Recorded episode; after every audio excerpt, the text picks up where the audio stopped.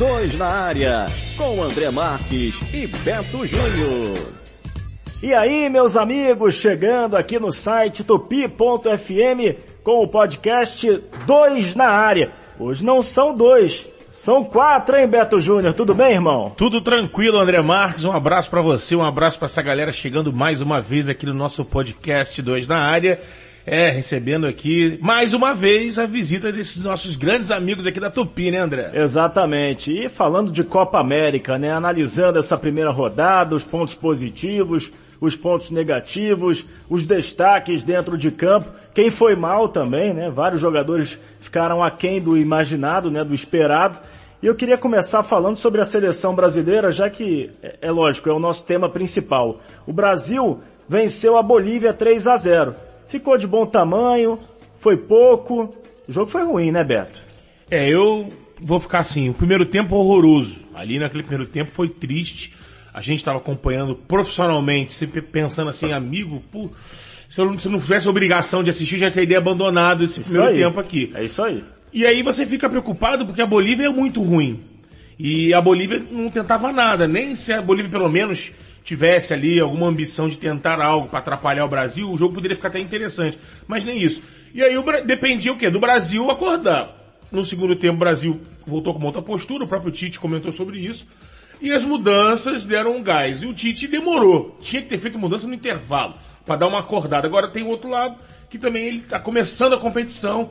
É, o time que ele colocou em campo, imagino eu, ele não, não quis fazer uma mudança logo no intervalo para ver um pouco mais. E quando ele botou o Everton, o Everton Cebolinha, dá pra ver, não- eu não vou dizer diferença de vontade, que todo mundo ali tá com vontade, mas é questão de calendário. Os europeus estão nas férias. Isso aí. Os brasileiros estão em plena atividade. O Everton entrou a todo vapor e com uma defesa da, da Bolívia, que é da Bolívia, ele deitou os cabelos. E assim, ah, por que, que o David Neres não fez, o Richarlison não fez? Eu acho que bota muito na conta do desequilíbrio físico. E eu acho que essa seleção pode jogar mais ao longo do tempo. Também não fico nesse desespero. Pelo jogo contra a Bolívia, meu Deus, não dá. Vamos esperar o movimento e o Tite pode modificar essa seleção também. É verdade. O Thiago Veras, o Coutinho, né, o nosso grande jogador, tecnicamente falando, né, pelo menos na teoria, é, tá no Barcelona, mas não está bem. Inclusive, muita gente falando que nessa janela do meio do ano ele pode ir para o Paris Saint-Germain. O Coutinho foi bem, ele fez dois gols, mas às vezes o cara faz dois gols e não joga nada. Coutinho foi bem, na tua opinião, Thiago? Tudo bem? Tudo bem sim, André. Coutinho foi bem, fez gols decisivos, né? Tá certo foi um de pênalti, mas se perde vem a cobrança. Depois ele teve presença na área para fazer o gol de cabeça. A movimentação em campo, a participação, foi uma boa atuação. E na participação minha aqui anterior com vocês, até fui perguntado sobre isso. Quem seria o jogador para substituir o Neymar? Para chamar a responsabilidade com o Neymar fora da seleção. E eu disse, era o Felipe Coutinho. Mesmo tendo feito uma temporada abaixo do esperado com a camisa do Barcelona, tem esse chute característica de fora da área, tem ali um, um, um poder maior até de criação no setor de meio campo, ele faz gols, então apontei como um jogador que poderia chamar a responsabilidade. Foi bem nesse primeiro jogo sim essa vitória em cima da Bolívia. É isso aí. Agora a questão do Neymar, Marcos Coelho.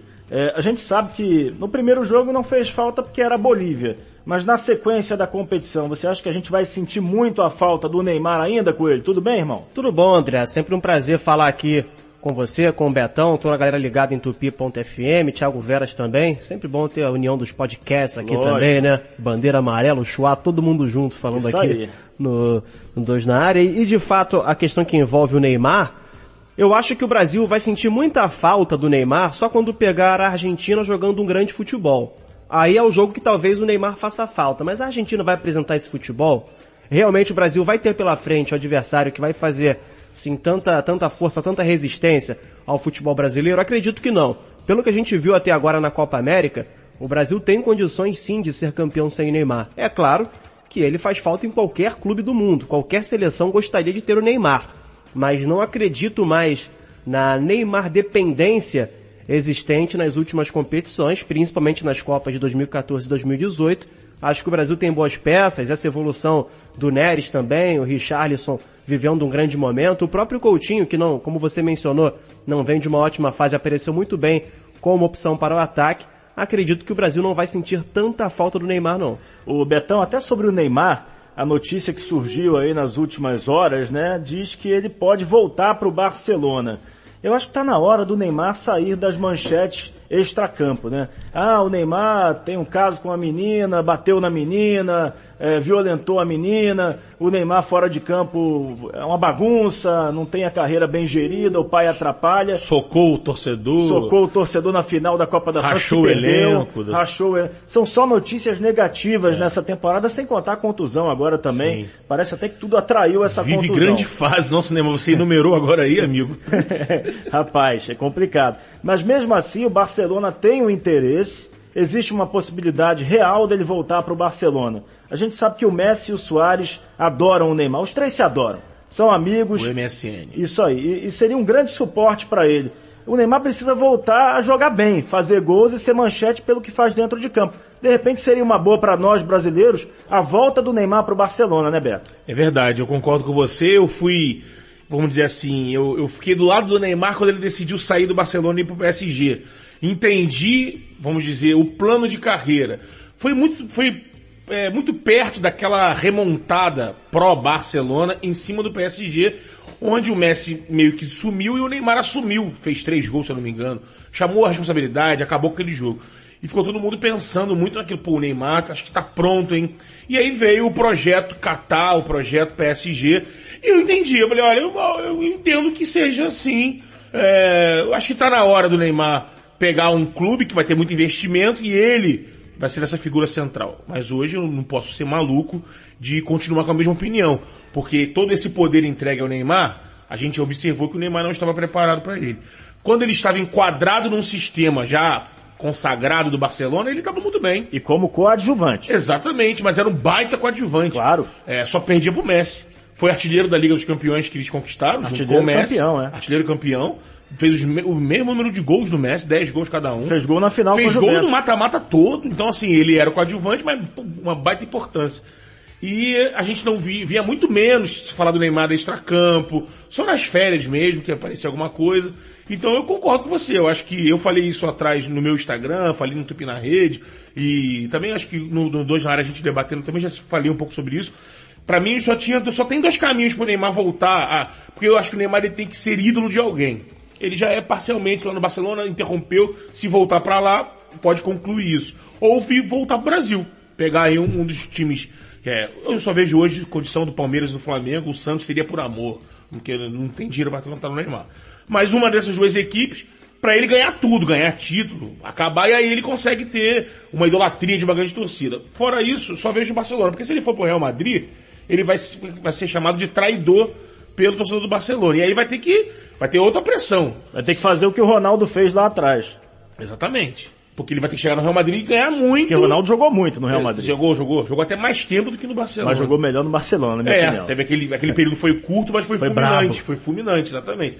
Então eu acho que o Barcelona, pô, o Neymar tem que levantar as mãos pro céu se o pessoal do Barcelona aceita ele de volta, que eu acho que é o grande caminho. Com certeza. E na contramão, o Coutinho pode ir pro Paris Saint-Germain. De repente é bom também para ele, né? Porque ele tá mal no Barcelona, no Paris Saint-Germain, novos ares, pode até ser bom para nossa seleção também, né, Thiago?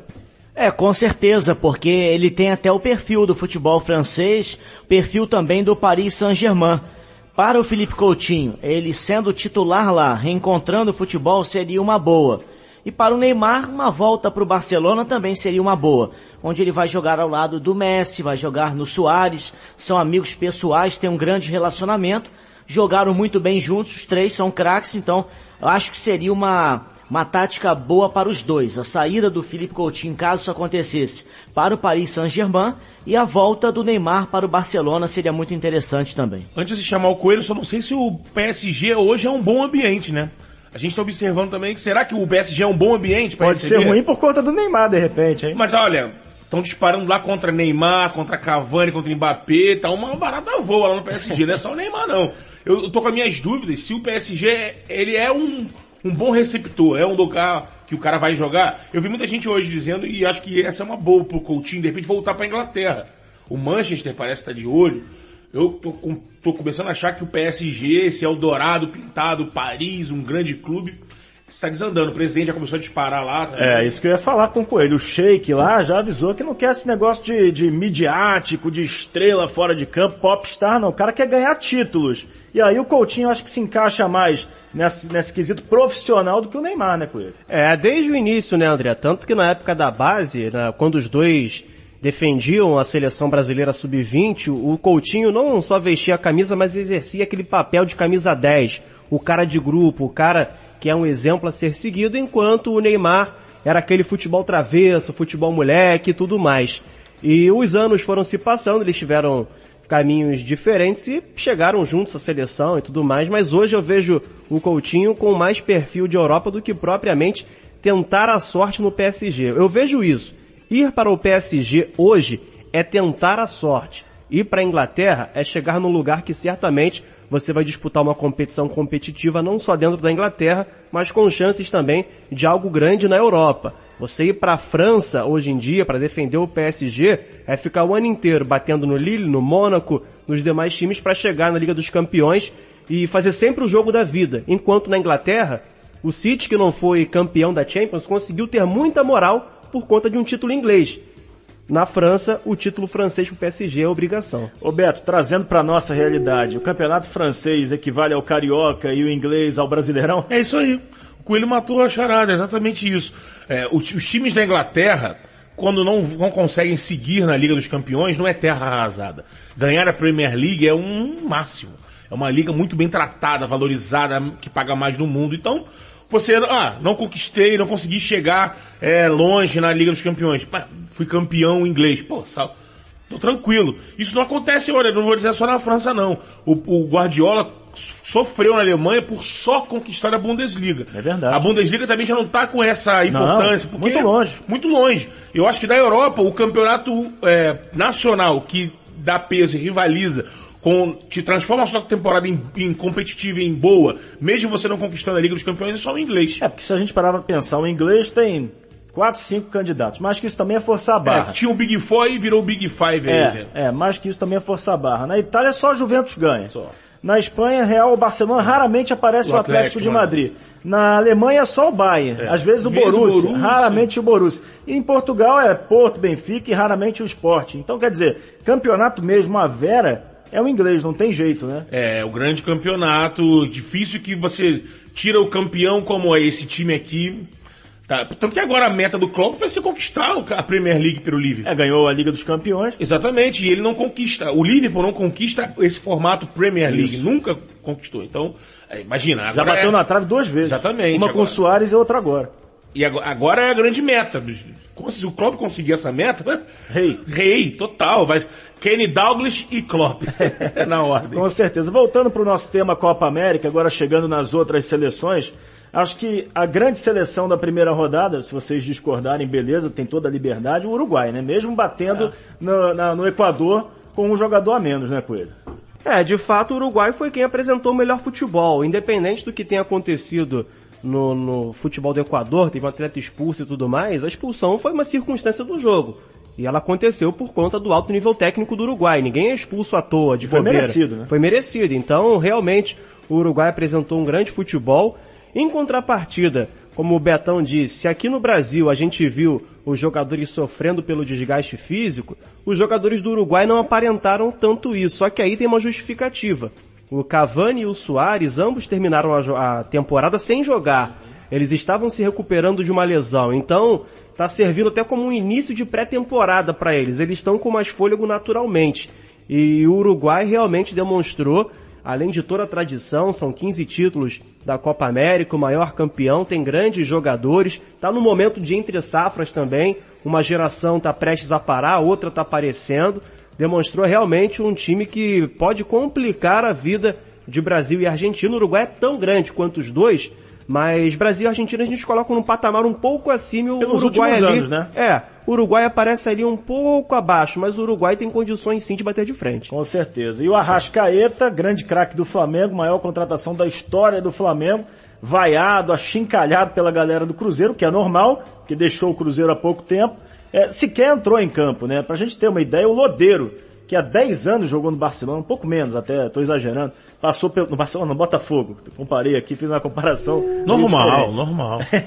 então, é, há 10 anos passou pelo Botafogo, até jogou bem no Botafogo, depois foi mal no Corinthians. Ele tem moral com o, o Oscar Tabares, né? E jogou, né? Fez o golzinho. fez pra mim o gol baita mais gol, né? bonito da competição. O do Cavani foi bonito Pra também. você foi o do Cavani? Pra mim É. o mais bonito foi o do, o do, do Lodeiro. Cavani. Ele dá um balãozinho, meio balãozinho, É. né? E bate bonito de primeiro. Exato. Mas, se tinha alguma pressão, era no Cavani, porque tá botando no banco. Essa pressão é pra nós, pra nós da imprensa, né? Porque, não sei se lá no Uruguai tem essa pressão toda. Ah, o Lodeiro, o Rascaeta, o Rascaeta nunca se firmou no Uruguai, né? Ele- É uma promessa, mas não se firmou. Na Copa do Mundo ele perdeu a vaga pro Christian Ceboja. É, que nós é temos velho. mais, nós temos mais carinho pelo Arrascaeta do que ele. Eu acho, eu acho. É porque ele não- ainda não se provou. Ele veio pra cá, jogou, beleza, mas E é da personalidade dele. Também, também. Então, eu acho que esse, essa repercussão é muito maior aqui. Ele é reserva no Uruguai e reserva no Flamengo também. Eu acho assim, eu não tô lá. Pô, quem sou eu para contestar o profe, professor Oscar Tabares, mas Que é rei lá. é, Lodeiro. A gente já viu o Lodeiro aqui na- quando era mais novo. Agora, mas, como eu disse, entrou, se entrou com alguma pressão, ele foi lá e desembrulhou essa pressão, amigo, e fez o gol dele. Imagino que continua no time, né, do, do Uruguai. É, o Uruguai, ele, ele teve o adversário em si, o Brasil pegou a Bolívia, o Uruguai pegou o Equador. O que eu acho bacana do Uruguai é que o, o Coelho disse, essa entre safra, geralmente a gente aqui no Brasil, não sei, é um pouco diferente, a gente tem mais jogador, acho que não é tão simples. Como o Uruguai é muito pequeno e os caras que saem são os caras que têm uma aposta mesmo, que vão se destacar, é assim, o, o Oscar Tabares há muito tempo também, existe um trabalho linear, ele já sabe os caras que vão apostar e dificilmente esses caras não vão corresponder. Ele bota o Jimenez na zaga lá atrás que ele botou. O Jimenez nunca mais saiu. É jogador do Atlético de Madrid, tá lá estabelecido. Ele bota uma moral pro Bentecourt, pro Lex Salt. Os jogadores na Copa do Mundo foram jogar. Olha, eu tinha ouvido falar pouco deles. Entraram na Copa, jogaram. Então eu acho que isso ajuda também. E eu acho que o Uruguai se a tabela não cruzar antes, eu- seria uma final, Brasil e Uruguai. Eu não vejo a Argentina recuperando, não. É, a Argentina que foi muito mal na partida de estreia, né? Tem um técnico interino, que é o Lionel Scaloni, que foi até um bom jogador, mas está começando a carreira de treinador. E a gente percebe que a bagunça na AFA do ano passado, da Copa do Mundo, ela persiste, né? Porque a gente não sente um Uruguai, uma Argentina ainda preparada. A gente sente que é, que é o Messi mais 10 é ali no bolo, a bagunça, uma zona. Eu acho que é muito por aí, né, Thiago? É verdade, porque se você pensar que a Argentina tem o Di Maria, que é um jogador de qualidade, pode não ser um cracão de primeiro nível, mas ele vem um pouco mais né, abaixo na sua qualidade. Tem o Agüero, que é um jogador que é artilheiro da história do Manchester City. Tem o Dybala no banco de reservas, que era o melhor jogador da Juventus antes da chegada do Cristiano Ronaldo. Até ele disse que jogar com o Messi era difícil, mas enfim, se ele jogar com alguns aqui no Brasil, ele vai ficar espantado. Então a Argentina tem bons nomes, mas daí para trás, do meio campo para trás, a Argentina mostrou uma fragilidade muito grande. E na frente também, os seus principais jogadores não conseguiram desequilibrar. Então realmente a gente não consegue ver uma Argentina assim querendo, né? Unida, com vontade, para mostrar um grande futebol. Eu brinco muito com o André, mas eu cobro muito do Messi pelo seguinte, eu acho que não pode ser um jogador apenas de clube, e é o que ele demonstra. Ele tem que chamar a responsabilidade na Argentina. Ah, ele não vai driblar 15 ao mesmo tempo e fazer 50 gols, ok. Mas ele faz gols de falta no Barcelona, gols de algumas formas que na seleção ele pode desequilibrar e ele, Ele não batendo faz. falta, você citou agora perfeito, eu tava vendo o jogo. Impressionante. Aquelas faltas que a gente vê no Camp Nou aos montes. Ele tá dando peteleco. Sério, parece que desembrulho de uma caixa. goleiro. Olha, convocação da seleção argentina. Apresentação lá no aeroporto de Ezeiza. Parece que tiram de uma caixa outro Messi, dão corda nele, empurram, aí vai esse Messi lá e se apresenta, porque ele bate a falta na mão do goleiro, na barreira, aí vai no Barcelona, a falta mais atrás ainda, ele bota um- um- uma curva, parece outra pessoa, é impressionante. É por isso que eu sou mais crítico a ele. Acho que tem que aliar a questão da seleção para o Messi de fato, por exemplo, chegar aos pés do Maradona. Acho que ele ainda deve nesse sentido.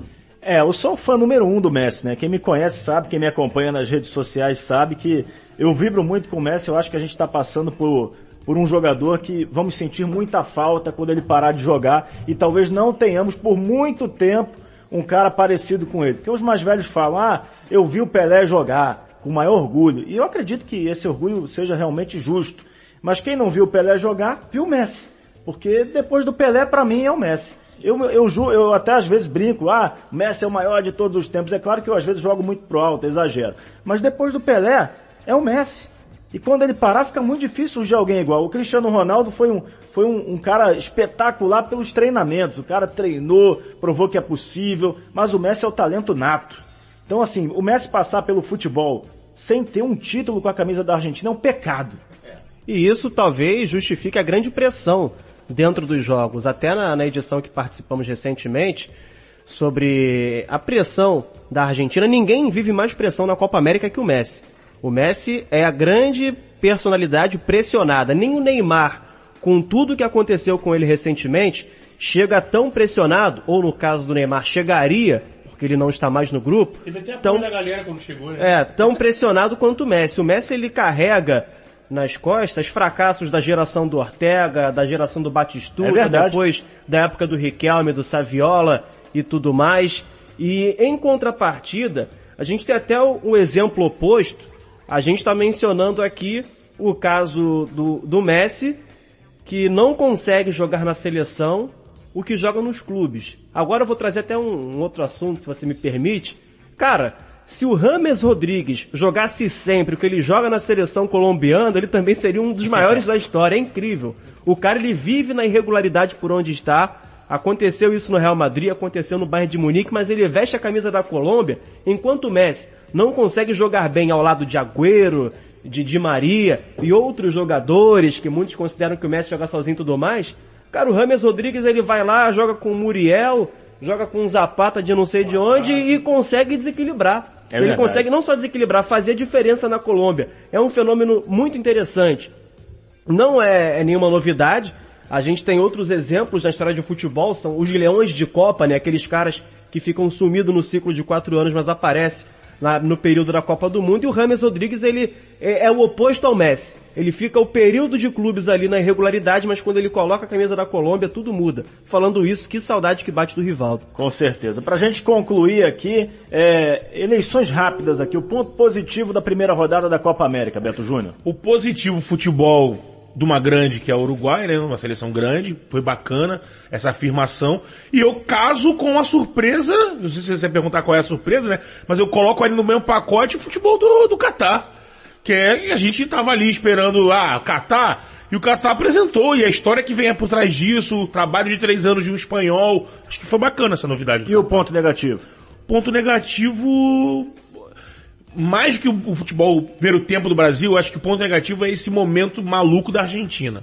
Que é uma, todo mundo espera a Argentina, e a Argentina tá acéfala. Para mim, o ponto positivo, o futebol uruguaio, os atacantes do Uruguai, né? Porque muita gente diz que, ah, estão na última Copa América, vem aí a última Melhor Copa dupla do mundo. com certeza, a melhor dupla de ataque do mundo. Vão parar já já, mas é a melhor dupla de ataque do mundo. Eles ainda se entendem bem. A surpresa para mim é o Catar, porque na verdade assim é uma surpresa entre aspas. Para mim a surpresa da competição vai ser a Venezuela, mas o Catar para muita gente é o Catar. O Catar é o campeão da Ásia, ganhou do Japão, por exemplo, na final. Então é uma surpresa para nós, mas talvez para o resto do mundo não seja, para os asiáticos não seja.